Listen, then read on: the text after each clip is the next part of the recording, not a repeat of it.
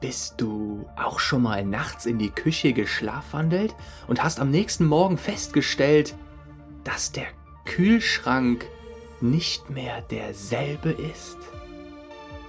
Dann bist du hier genau richtig. Dein Abenteuer abnehmen. Herzlich willkommen zu einer neuen Folge des Monster Fitness Podcasts. In dieser Folge geht es um den spannenden Stoffwechsel. Es ranken sich endlose Mythen darum, vor allem der Mythos, dass unser Stoffwechsel auf eine magische Art und Weise heruntergefahren wird, wenn auf einmal die Kalorien zurückgefahren werden, wir also weniger essen. Und für viele bedeutet eine Diät immer gleich, ja, dass man ja dann keine Kalorien mehr verbrennt, weil der Stoffwechsel nur noch auf Sparflamme läuft. In dieser Folge möchte ich einerseits mal ganz genau darauf eingehen, was ist denn eigentlich unser Stoffwechsel? Das ist ja nur so ein theoretischer, so ein theoretisches Konstrukt, so eine Bezeichnung für viele verschiedene Prozesse, die in unserem Körper ablaufen. Und ich glaube, wenn man diese Prozesse versteht, wenn man die einfach einmal so eine Übersicht dazu hat, wie sich beispielsweise überhaupt der Kalorienverbrauch zusammensetzt, dann denke ich, kann man sehr, sehr leicht verstehen und auch inkorporieren, ob dieser oder jener Mythos, ob diese oder jene These dazu überhaupt Sinn macht. Und ob unser Stoffwechsel dann tatsächlich herunterfährt, vielleicht ein bisschen herunterfährt, wie viel genau und so weiter. Und natürlich möchte ich auch auf der anderen Seite die Frage beantworten, können wir denn etwas tun, um unseren Stoffwechsel anzukurbeln? Und da kann ich dir schon direkt sagen, ja, es gibt ein paar Sachen, mit denen man seinen Stoffwechsel ankurbeln kann und die auch über Sport hinausgehen.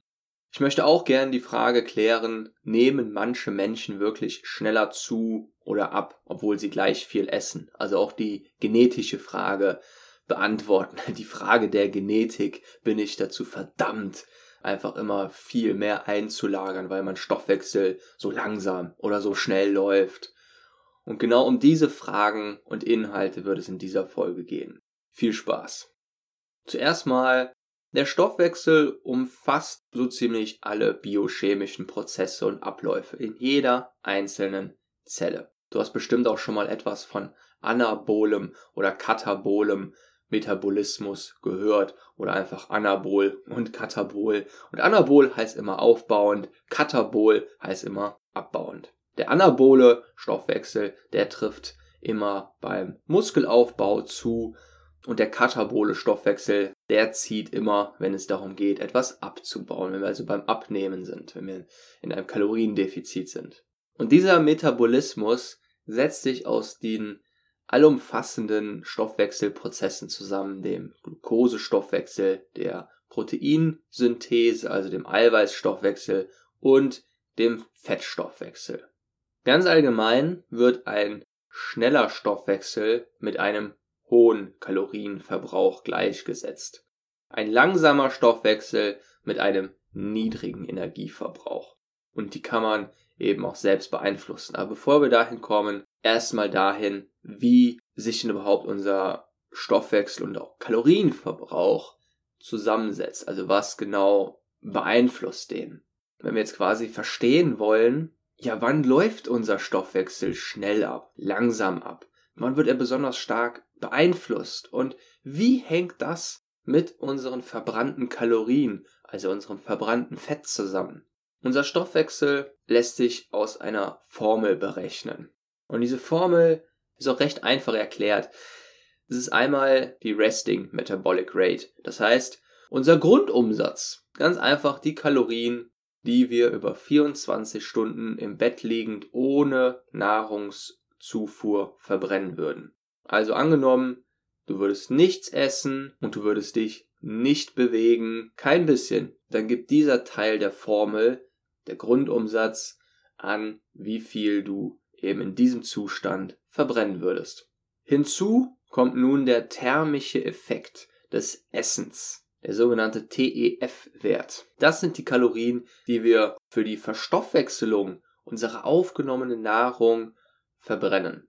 Und du hast richtig gehört, wir verbrennen Kalorien, wir benötigen Kalorien, um unsere aufgenommene Nahrung zu verstoffwechseln. Nur bei weitem nicht so viel Kalorien, dass sie eben wieder die Kalorien, die wir über die Nahrung aufnehmen, wettmachen. Denn letztendlich soll unser Körper ja mit Kalorien versorgt werden und dann würde das Ganze keinen Sinn mehr machen. Und das hängt sehr davon ab, was wir essen. Das heißt, wenn wir Dinge essen, naja, die anstrengender sind für unseren Stoffwechsel, dann ist das in der Regel gleichzusetzen mit gut und mehr Kalorien werden verbrannt, mehr Kalorien werden verstoffwechselt, weil es einfach anstrengender ist für unseren Stoffwechsel, für die ganzen Stoffwechselprozesse, die dann dazu ablaufen. Als letztes gibt es den TEA-Wert, den thermischen Effekt jeglicher Aktivitäten. Da gibt es auch nochmal Unterkategorien von, ganz generell sind das die Kalorien, die wir eben für Bewegungen verbrauchen. Und zwar bewusste Bewegungen, das heißt nicht im Bett liegend, Training, Sport. Und in diesem Bereich zählt man noch die Unterform hinzu, NEAT, Non-Exercise Activity Thermogenesis. Das heißt alle Kalorien, die wir für alle unbewussten Bewegungen benötigen. Und das ist ein bisschen unglücklich ausgedrückt, ein bisschen unpassend finde ich. Denn mit unbewussten Bewegungen sind einfach alle nicht sportlichen Bewegungen gemeint. Also wie es schon im Namen drin steckt, Non-Exercise Activity. Das heißt beispielsweise die Kalorien, die wir auf der Arbeit verbrauchen, beim Aufräumen, beim Putzen, beim Herumlaufen durch die Wohnung und so weiter, beim Einkaufen, also nicht die Kalorien, die wir für bei Sport und Training verbrauchen. Und deswegen unterteilt man das nochmal in diese beiden Kategorien. Und aus diesen Dingen setzt sich der Stoffwechsel zusammen. Wenn man ganz genau sein möchte, müsste man noch den Nachbrenneffekt mit reinnehmen, der aber nur dann gilt, wenn man Krafttraining betreibt. Vom Cardio-Training ist der Nachbrenneffekt so gering, dass man ihn auch außen vor lassen kann. Und Krafttraining und Cardiotraining würden eben unter diesen thermischen Effekt von Aktivitäten fallen. Nun kommen wir zu der Frage, nehmen manche Menschen wirklich schneller zu oder ab, obwohl sie gleich viel essen? Also gibt es da wirklich die Menschen, die sich eine Pizza oder zwei Pizzen reinschaufeln können, ohne davon zuzunehmen, während eine andere Person, die genauso groß ist, gleiches Geschlecht, gleich viel Bewegung stärker zunehmen, wenn sie ebenfalls diese zwei Pizzen essen würde? Und die Antwort ist nein. Es gibt Unterschiede, auf jeden Fall genetische Unterschiede, was den Stoffwechsel betrifft, aber die sind sehr gering. Das bedeutet, dass inzwischen von Studien nachgewiesen werden konnte, dass über 90 Prozent der Bevölkerung mit ihrem Stoffwechsel im Bereich von 0 bis 200 Kalorien um den Durchschnittswert liegen. Das heißt, in dieser Studie waren die extremsten Ausschläge und ich betone die extremsten Ausschläge. Das ist nicht was normalerweise, was man bei der Nachbarin oder bei, bei den Bekannten erwarten würde, sondern wirklich bei Extremfällen, die nur sehr selten vorkommen, die schlagen um 200 Kalorien weit aus ungefähr. Manche etwas weniger, es ist ein Durchschnittswert, es kann auch noch mehr sein, aber bei den meisten liegt es so bei 0 bis 200 Kalorien, das heißt im Schnitt pendelt es so um 100 Kalorien herum. Also manche verbrennen 100 Kalorien weniger, manche 100 Kalorien mehr, wenn sie eben genau dasselbe essen und sich genau gleich viel bewegen. Und es ist einfach ein Mythos zu sagen, dass manche eben mit einem ganz schnellen Stoffwechsel geboren werden und manche einfach Pech haben, weil sie einen ganz langsamen Stoffwechsel haben und wenn die einen zwei Pizzen essen, ist es so, als würden die anderen nur eine Pizza essen. Das gibt es nicht. Das ist stoffwechseltechnisch einfach völlig und biologisch einfach völlig unmöglich. Der größte Beitrag zum gesamten Energieverbrauch liefern in der Regel die NEAT-Werte, also die Non-Exercise Activity Thermogenesis-Werte, das heißt alle Bewegungen, die man jetzt nicht zum aktiven Sporttreiben zählt. Treppensteigen, die Bewegung auf der Arbeit, Schritte am Tag und so weiter, wie ich es vorhin schon angesprochen hatte. Und da können recht große Unterschiede zustande kommen. Klar, wenn jemand Holzfäller ist, ist das natürlich noch was ganz anderes, als wenn jemand die ganze Zeit im Büro sitzen würde. Nach den Studien kommen dabei so Unterschiede von bis zu 1000 Kalorien am Tag zustande, aber das sind auch eben nur ganz pauschale Werte und du kannst dir einfach vorstellen, wer ja sich abgesehen vom aktiven Sport schon einfach mehr im Alltag bewegt, der verbrennt unvergleichbar mehr Kalorien, ohne dafür zum Training zu gehen. Und das ist in der Regel auch die häufigste Erklärung dafür, warum jemand zwei Pizzen oder zwei Eis, ein großes Eis essen kann und davon nicht zunimmt, während eine andere Person eben davon zunimmt. Aber da gibt es auch noch mal viel mehr Faktoren, die damit reinzählen. Auch wenn Unterschiede im Stoffwechsel zwischen einzelnen Menschen bestehen, sollte man niemals dabei außer Acht lassen, dass die Menge der Energiezufuhr stark variiert, also das, was wir eben aktiv, was wir einfach essen, was wir an Kalorien aufnehmen. Und nur weil jemand behauptet, dass er eben sehr wenig isst und er nimmt trotzdem nicht ab, heißt das noch lange nicht, dass das dann auch stimmt. Denn es ist ein sehr bekanntes Phänomen und das auch schon sehr häufig von Studien belegt, die unzählige Übergewichtige befragt haben, wie sie in ihre Energiezufuhr einschätzen und die wird in der Regel sehr häufig viel zu niedrig angegeben. Im Durchschnitt um 30 bis 40 Prozent zu niedrig. Das heißt, während viele Übergewichtige denken, dass sie an ihrem an ihrer Kaloriengrenze angelangt sind, sind sie eigentlich schon weit drüber. Und sie nehmen das, was sie essen, die Kalorien, die sie essen und das, was sie einfach an Nahrung aufnehmen, als viel weniger wahr als beispielsweise Normalgewichtige und nochmal als viel weniger als Schlanke. Und das kenne ich auch von mir selbst. Ich tendiere auch häufig, oder ich habe häufig dazu tendiert, bevor ich mich, bevor ich wirklich mit Kalorienzellen angefangen habe, sehr häufig dazu tendiert, das stark zu unterschätzen, wie viel Kalorien ich da eigentlich aufnehme. Und ich glaube, man tendiert dann auch nochmal dazu, das noch wirklich runterzuspielen, dass man irgendwie zu sich sagt, ach, das war da jetzt, das waren doch gar nicht so viele Kalorien. Guck mal, das Brot, das bisschen Fleisch dabei.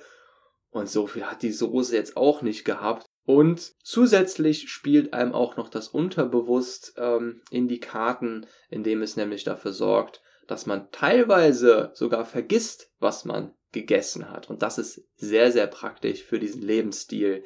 Denn das weiß ich auch noch. Ich habe sehr oft gar nicht wahrgenommen, dass ich beispielsweise ein Croissant oder einfach noch ein Brötchen zwischendurch gegessen habe. Wenn mich dann am Abend jemand gefragt hatte, was hast du denn alles gegessen am Tag? Da, da habe ich teilweise einfach die, die, Sachen einfach nicht mehr auf die Reihe bekommen und habe da einfach gesagt, ja, heute Abend gab's das, ich habe eigentlich nur gefrühstückt. Ja, und und da vergisst man einfach sehr häufig, wie viel man zwischendurch noch isst oder wenn man beispielsweise im Büro noch eine Tafel Schokolade da liegen hat und man greift dann ein paar Mal zu und das erhöht dann auch schon die Kalorienzufuhr am Tag um mehrere hundert Kalorien, dann wird das in der Regel auch nicht aktiv abgespeichert. Und all das spielt eben damit rein, dass Übergewichtige, die keine Kalorien zählen, sehr häufig ihre Energiezufuhr, ihre Essensaufnahme falsch einschätzen. Nun ist es so, dass beim Vorstoß in niedrige Körperfettbereiche sich der Körper schon so ein bisschen wehrt, aber es hält sich in Grenzen. Selbst unter extremen Bedingungen. Zum Beispiel wurde bei Männern, die ein halbes Jahr mit nur 1500 Kalorien bei einem Körperfettanteil von 4 bis 5 Prozent gelebt haben, und das ist so viel wie Bodybuilder ungefähr haben, etwas leicht mehr, hat sich der Grundumsatz nur um 15% verringert. Und das sind Extremfälle. Eine sehr interessante Frage ist auch, ob sich der Stoffwechsel im Alter ändert. Würde man viele ältere Menschen befragen, würden sie wahrscheinlich, würde man wahrscheinlich sehr häufig zur Antwort bekommen, ja natürlich, ich kann auch nicht mehr so viel verbrennen wie in jungen Jahren mein Körper, mein Stoffwechsel, der macht das doch gar nicht mehr mit. Der ist doch richtig, der, der läuft nur noch auf Sparflamme. Und es ist gar nicht mehr möglich, so viel zu essen, wie ich damals gegessen habe. Und damit haben sie in der Regel auch recht, aber, aber nicht aufgrund dessen, was sie wahrscheinlich vermuten. Denn in der Regel gehen die davon aus, dass ihr Stoffwechsel immer langsamer wird und das Alter sie eben aufgrund von irgendeiner Mechanik dann weniger Kalorien verbrennen lässt. Aber das stimmt nicht. Die Hauptursache dafür, dass ältere Menschen einfach weniger Kalorien verbrennen, ist ganz einfach, dass sich ältere Menschen noch viel weniger bewegen. Das ist Punkt A. Und Punkt B, dass sie eben auch viel weniger Muskeln haben, da die meisten Menschen im Laufe ihres Lebens eben keine aktiven Kraftsportler sind oder einfach regelmäßig Sport betreiben und es nun mal so ist, dass Muskeln abgebaut werden, wenn sie nicht benutzt werden. Benutzt man Muskeln über mehrere Jahrzehnte nicht, dann kommt man natürlich auch mit einer sehr geringen fettfreien Masse ins Alter. Zusätzlich bewegt man sich noch weniger, man schont sich mehr und das alles spielt damit rein, dass man eben nur noch eine sehr, einen sehr geringen Grundumsatz hat und man braucht dann auch tatsächlich nicht mehr viel zu essen, um zuzunehmen. Aber das liegt eben nicht daran, dass sich der Stoffwechsel im Alter auf einmal verlangsamt, der runterschaltet, verändert wird oder auf irgendeine andere Art und Weise plötzlich die Kalorien doppelt so schnell in Fett angelegt werden oder so, sondern es liegt eben ganz einfach an diesen Begründungen. Da gibt es beispielsweise Studien, in denen genau das getestet wurden. Da wurden viele Studien, die das untersucht haben, auch zusammengenommen, sogenannte Metastudien.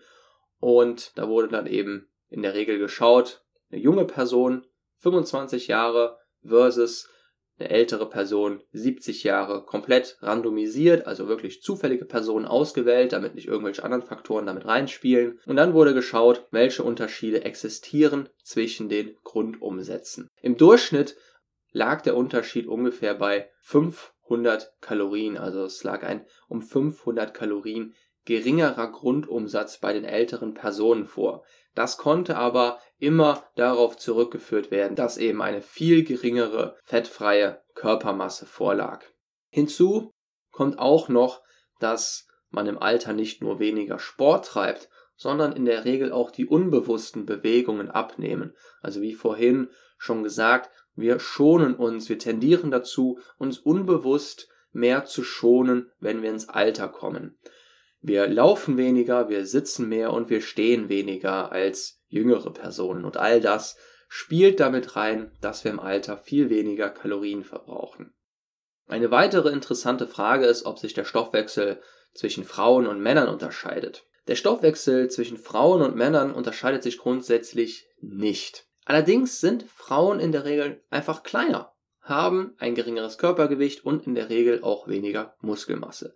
Das bedeutet, im Durchschnitt haben aufgrund dieser Faktoren Frauen einfach einen geringeren Energieverbrauch. Das hat aber nichts damit zu tun, dass eben auch hier der Grundumsatz benachteiligt ist oder Frauen einfach einen schlechteren, langsameren Stoffwechsel haben als Männer, sondern es lässt sich einfach auf diese Gründe zurückführen. Hätte man nun eine Frau, sagen wir mal eine Kraftsportlerin, die schon seit Jahren regelmäßig Kraftsport betreibt und sie muss nicht mal übergewichtig sein. Sie hat einfach nur viel fettfreie Körpermasse aufgebaut und man vergleicht das mit einem Mann, der lange Zeit oder noch nie Kraftsport betrieben hat, dann kann es sehr gut sein, dass genau diese Frau eben mehr essen kann als der Mann, aber nicht davon zunimmt, während der Mann, der eben keinen Sport treibt und damit einen niedrigeren Grundumsatz hat, davon zunehmen würde. Also an alle Frauen da draußen, euer Stoffwechsel funktioniert ganz genauso wie bei uns Männern und, und ihr könnt ihn auf die gleiche Art und Weise ankurbeln wie wir Männer.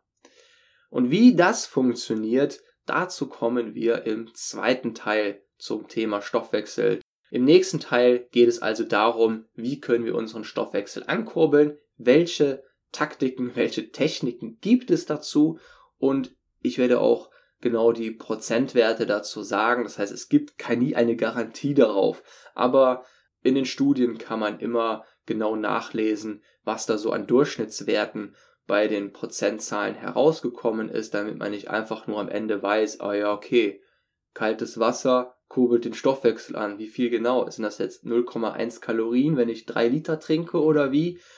Und helfen Refeeds macht es Sinn, Refeeds einzubauen in einer Diät? All das möchte ich gerne in der nächsten Folge klären.